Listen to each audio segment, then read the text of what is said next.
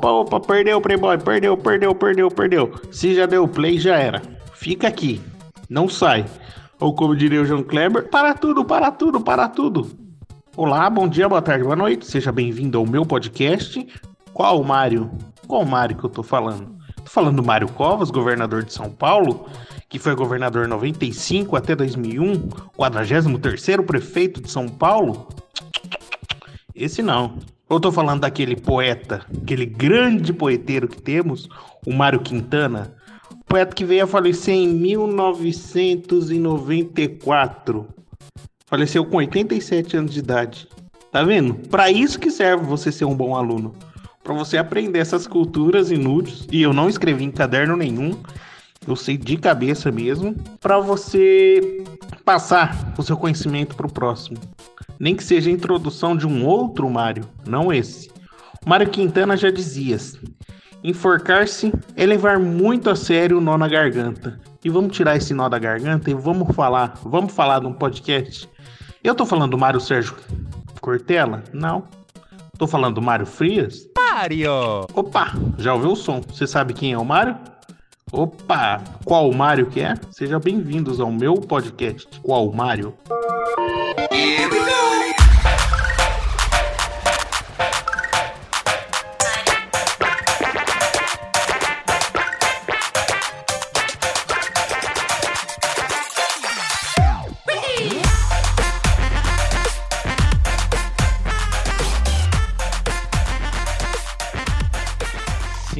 Sinta-se à vontade para ouvir esse podcast onde você quiser, na chuva, na rua, na fazenda ou numa casinha de sapê. E não esqueça de compartilhar o podcast, porque você ajuda toda a podosfera. E eu sou mais um aqui para compartilhar. E sejam bem-vindos mais uma vez. Eu quero falar sobre o primeiro jogo, Super Mario Bros. de 1985. Aí nego chato vai chegar para mim e falar assim: ah, Bruno, mas Super Mario teve aquele antigo Donkey Kong que já tinha Mario. Aí eu digo, chato, chato. Não, não o jogo, né? O jogo é muito bom. Chato é essa pessoa que fica me enchendo o saco e cagando regra aqui. Vamos falar sobre como começou tudo. Da onde começou, da onde veio a ideia, da onde veio o conceito. Estava estudando para fazer a pauta e aí eu vi um vídeo muito interessante e eu queria compartilhar com vocês. Eu vi um vídeo em japonês que dizia assim: Amiki Botaku Saro daqui isso Super Mario Gusta ganado. Eu não entendi o que você falou. Quem criou o jogo foi Shigeru Miyamoto, grande Shigeru Miyamoto. E quem fez as músicas foi Koji Quando. Quando mais ou menos assim, eu não sei, mas sei que foi ele. Vendeu 40 fuck milhões de unidades. Você sabe o que, que é isso? E foi bem numa época que a indústria dos games ela tinha caído muito. Foi depois da crise de 1983, daquele terrível jogo ET o Extraterrestre, onde até enterraram os cartuchos, mas isso aí é conversa para outro podcast. Vamos continuar falando? Uma coisa que eu lembro muito é que minha prima, ela falava assim: você vai ficar com o Mario verde ou vai ficar com o Mario vermelho? Por quê? Porque a alimentação gráfica não permitia fazer o outro personagem. Inclusive, eu lembro que, se eu não me engano, era um cartucho, era um, um cartucho que tinha 20 bytes. Isso aqui que é 20 bytes não é nenhuma foto da TechPixel. 20 bytes não é nada, cara. E eu lembro que eles tiveram que fazer os sprites das nuvens iguais dos arbustos. Isso todo mundo já deve saber. Mas para quê? Para economizar o cartucho, que não era nada. Eu tenho uma teoria que hoje a gente tem o Play 4 com 1 tera. Eu imagino que daqui 40 anos, não sei se eu vou estar aqui para ver isso, 1 tera não vai ser nada, cara. Do jeito que as coisas estão indo, do jeito que a gente tem cada vez mais espaço, precisa de mais espaço para tudo, tá diminuindo cada vez mais. Então eu acho que daqui 40 anos, 1 tera vai ser igual a 1 byte. E as pessoas vão estar tá dando risada como a gente está dando agora. E assim, eu joguei muito o Mario do Super Mario All-Star, que tem o Super Mario Bros. Para mim não chegou esse Mario. Porque eu era muito pequeno, não tinha dinheiro. Na verdade, eu tinha até um videogame paralelo, que era um Turbo Game. Aquele cheiro do Turbo Game, meu Deus do céu. Se eu pudesse sentir aquele cheiro de novo, era um cheiro tão gostoso, um cheiro de, sei lá, de, de plástico. Que nojo! E eu lembro assim que a primeira fase do Mario era. O Mario é muito duro. Você vai jogar, ele é travadão. Não é, uma, não é um Mario que você joga hoje que ele é fluido, que ele dá mortal para trás, que ele é o Mario do parkour. É um Mario bem travado. Eu percebi que a primeira fase, ela é uma introdução, uma introdução bem honesta, bem bonita, para você ver como funcionam as coisas. Tem todos os itens ali para você entender.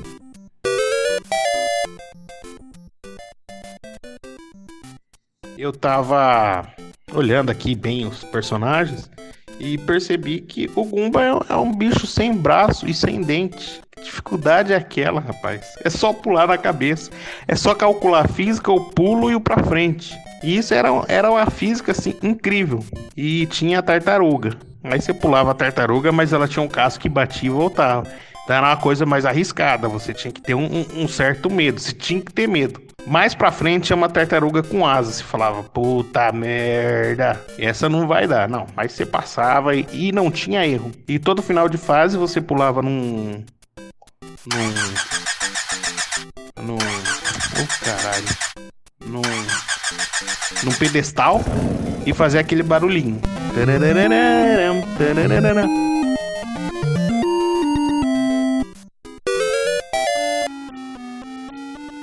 A fase d'água era a fase que eu ficava mais irritado, porque era um fundo azul e saia umas bolinhas da boca. Não ficava irritado porque ela era estranha, mas porque tinha um, uma lula, um kraken, que ele se movimentava muito fácil na tela. E ele estava do outro lado da tela.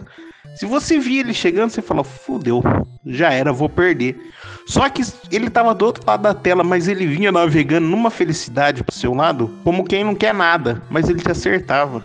Era uma matemática que aquele bichinho fazia pro seu lado. Você via ele na tela, você fudeu, vou morrer, eu vou morrer.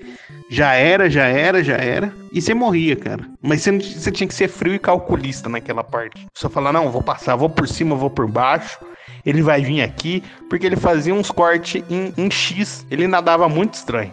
Mas passando essa fase, era sucesso. Castelo do Bowser. Bowser, Bowser. Por que, que antigamente a gente falava Copa e hoje a gente fala Bowser? É igual o Eggman. A gente sempre falou Robotnik na nossa infância e agora a gente fala Eggman, o Bowser, Copa. O Bowser era muito da hora os castelos. Só que tinha uma dificuldade muito incrível porque ele era fechado. Até então você estava jogando em fases abertas. Nem a caverna ela era tão fechada quanto o castelo. Por quê? Na hora que você estava chegando na pontinha de um lugar para pular, você batia a cabeça em cima e caía no fogo. Ah, e eu lembrei que eu ia falar. Você já parou para pensar que a capa do jogo é o Mario caindo no fogo? Não, nada a ver, irmão. Olha bem, eu vou postar aqui e você vê. Eu não quero! Tinha um castelo do Copa, não sei se era o 4 ou 5, era lá bem pra frente, que você tinha que andar numa sequência certa. Por exemplo, tinha três degraus na plataforma. Você tinha que ir por cima, depois você tinha que ir pelo meio depois você tinha que ir por baixo. E você era auxiliado por uma música. Fazia um tlim quando você passa. Fazia um prom quando você não conseguia passar. Só que era muito difícil. Por uma criança de 8, 7 anos, não tinha como identificar isso. Mas demorou para eu passar. Ai, que burro, dá zero pra ele. Quando eu passei, foi tanta alegria que eu chamei a minha avó pra ir ver. Minha avó, sem entender nada, falou: Ah, parabéns. Quer um achocolatado, meu filho? E tinha os power up, os power ups, que era a flor, a estrela e o cogumelo. Só que na primeira versão o cogumelo tá meio estranho, né? Não, não, é assim. É porque o gráfico era assim. Só que o cogumelo que a gente conhece era aquele vermelhinho, redondinho, da cabeça estranha, feliz. Não esse cogumelo aí, tudo ferrado. Louco,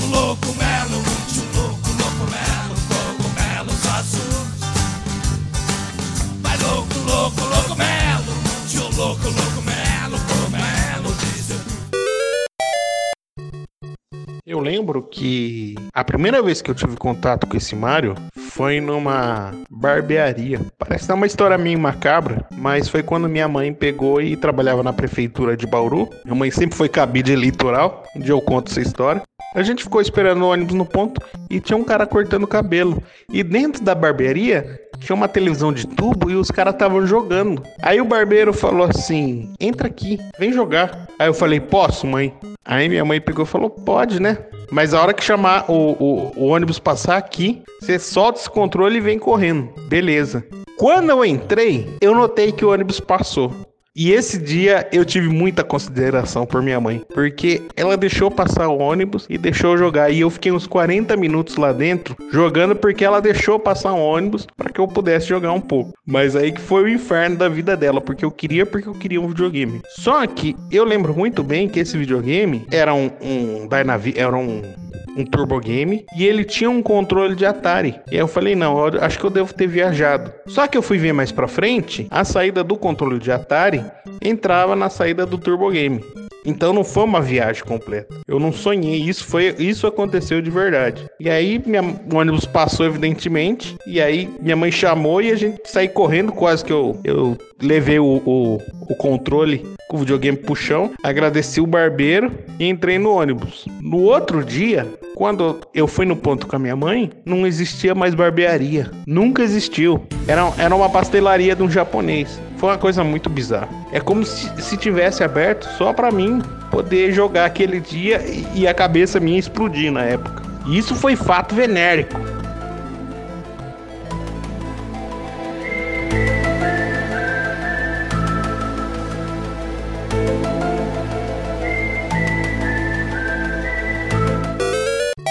Super Mario Bros 1 vendeu aproximadamente 48 milhões de unidades. Ele vendeu para o Game Boy Advance, ele vendeu para o Game Boy Color, ele vendeu para o Wii. No Wii ele já vendeu um pouco menos, né? Ele vendeu 660 mil mas no total deu 48 milhões. Mas também, se for parar para pensar, meu amigo, já tava ali, né? Né? né? 2007, 2008, já tinha passado um bom tempo, né? Mas ele conseguiu chupinhar o máximo dos consumidores enquanto ele, ele pôde.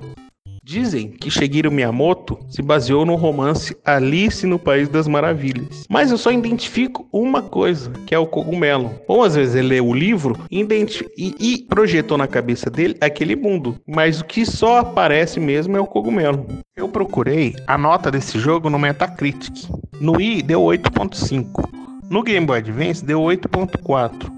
Mas eu pensei, por que, que eu tô procurando no Metacritic? Se nem existia Metacritic, não existia nem site na época que saiu o jogo. No máximo saiu uma nota no jornal, ó, tá vendendo pra caramba, hein? Tá vendendo bem, vem buscar o seu também. Eu joguei muito esse Super Mario Bros no Super Nintendo. Eu joguei mesmo no Super Nintendo. Só que a diferença gráfica do Super Nintendo pro Nintendinho, ela é muito grande. Você vê o quanto eles capricharam nesse remake. É a mesma coisa de eu falar do remake do Resident Evil, Resident Evil 1 pro Play 1 pro, pro jogo do Resident Evil 1 remake pro GameCube que saiu lá para essas plataformas novas. Foi assim uma coisa muito bem feita. Aí o cogumelo tá aquele cogumelo que a gente costuma ver, não aquele cogumelo, cogumelo azul. E o jogo tinha dois botões praticamente, que era o correr e pular. Isso, correr não precisava tanto no começo do jogo, mas mais para frente você precisava ter. E tinha uma pequena manobra, que era você correr e agachar, que ele dava tipo um, um, um dash, um dash, que era aquilo, né? Ele é era mais ou menos um bug, você corria e depois de um tempo você apertava para baixo para passar por algum bloco, por alguma coisa assim, para dar uma burlada no sistema, e aí você corria e apertava para baixo que ele dava aquela rapidinha para baixo. O jogo ele segue um padrão. Ele tem oito mundos e cada mundo tem quatro fases. A primeira fase sempre é uma coisa que pega um pouco mais leve, aí a segunda é a caverna, a terceira é uma fase X e a quarta é o castelo. Sempre essa terceira, para mim, eu tive muita dificuldade, mas depois o castelo tem mais dificuldade ainda. Mas a terceira eu sempre vejo que é um pouquinho mais difícil, te prepara para o pior. No segundo mundo tem um pé de feijão, que você pula num bloco e você sobe para um pezinho de feijão. E aí você sobe para as nuvens para pegar moeda. E eu acho muito legal que até hoje esse conceito é usado no Super Mario, seja pro Mario Odyssey, seja para os Marios novos, ele é usado. Você achou um pezinho de feijão, você pode ir lá que é sucesso. Como se você fosse coletar um ouro nas nuvens. Aí a terceira fase você vê que começa a aparecer um pouco de gelo. Aí você já, mas não altera em nada na jogabilidade como os outros Marios em fase de gelo. Eu acho que eles fizeram isso mais por causa dos sprites. Aí a quarta fase tem um bichinho na nuvem que esse sim ele era foda pra caralho. Ele era, ele era difícil, difícil, difícil. Porque ele era chato, porque ele ficava em cima de uma nuvem jogando bola de. É, aquele bicho de espinho. E aquilo para ele era fácil, pra gente que era difícil. E a segunda fase, é, eu acho que era o quarto mundo da segunda fase. A quinta fase já começava a ficar estranho, já começava a ter umas bombas e gelo, e você tinha que começar a calcular o, o, os pulos, isso no quinto mundo. O sexto já começa a virar noite, e aparecem uns carrapatos estranhos, parecem uns, uns, uns bichos, sei lá o que, que é aquilo, eu não consigo nem explicar. É como se fosse uma tartaruga preta, só que sem cara. Já começa a ficar bizarro o jogo, já, come... já começa a entrar numa zona fora do conforto. Porque se você chegou até aqui, com 8, 10 anos, você já não é tão criança. Ou você é uma criança que se dedicou muito. Aí a fase 6, aí o mundo 6 é o mundo que começa a ter mais gelo. O 7 já começa a ter muita bomba, tem muita dificuldade. Logo na primeira fase, que era para ser uma fase mais sossegada, ela começa a, te deixar perturbado. Mas um perturbado bom, né? Não um perturbado ruim. Aí depois a oita, a oita, o oitavo mundo. Se você tem 8 ou 10 anos, se você na época tinha 8, 10 anos, e você decorou tudo, parabéns, você já tinha decorado a Matrix. E aí depois a 8 da 4, que é a última, é o Copa que já tá o bichão. Esse castelo, meu irmão, ele é terrível. Eu lembro que, como não tinha save nem nada, eu não sabia esse segredo. Que hoje eu descobri, não tinha internet, não tinha YouTube. Eu tinha que apertar Start e dormir. E no outro dia acordava e continuava o jogo. E se perdeu, meu irmão, não adiantava choro nem vela que era lá do começo. Eu não tô reclamando que hoje as coisas, os jogos estão mais fáceis, que tem um checkpoint atrás. Mas eu lembro que para você zerar um jogo, realmente você tinha que se dedicar. E esse Mario, Super Mario Bros 1, realmente você tinha que se dedicar muito tempo. E o Copa ele tava o bichão na última fase, porque ele soltava fogo, ele, ele jogava aquele uns 4, 5 machados de uma vez e pulava. Se ele tivesse no Malabares fazendo isso, eu dava um troco para ele. E toda hora você chega num castelo e você abre um saco de sequestro, que hoje em dia não usa mais saco para sequestro, né? Coloca no carro e já era. E, e toda vez que você chega num castelo, tá um, tá um Toad lá. Tá um funcionário da, da princesa. Pô, como que o cara sequestrou sete pessoas erradas de uma vez? E detalhe, no Super Nintendo, no Super Mario All-Star, é, tem uma animaçãozinha para cada vez que você recupera um, um Toad. E tem. putz, que música é essa? Hum, acabou o programa? Acabou o podcast já? É isso? Já tá estourando o tempo? Poxa vida, eu gostaria de agradecer primeiramente a você, porque se fosse você o podcast não existiria. E eu gostaria de agradecer todos os meus amigos da edição e gostaria de agradecer primeiramente ao Patreon, que sem ele eu não estaria aqui. E se você quer ajudar, você também pode ajudar. É só você colocar nesse endereço aqui, ó. Se você gostou, compartilha aí, ajuda. Você pode ajudar aí com uma pequena quantia que é para poder comprar o, o leite da criança que é alérgica à lactose, que agora tá vindo criança assim, né? Mas se veio, vamos cuidar. Então me ajuda e compartilha aí. Até a próxima. Fui.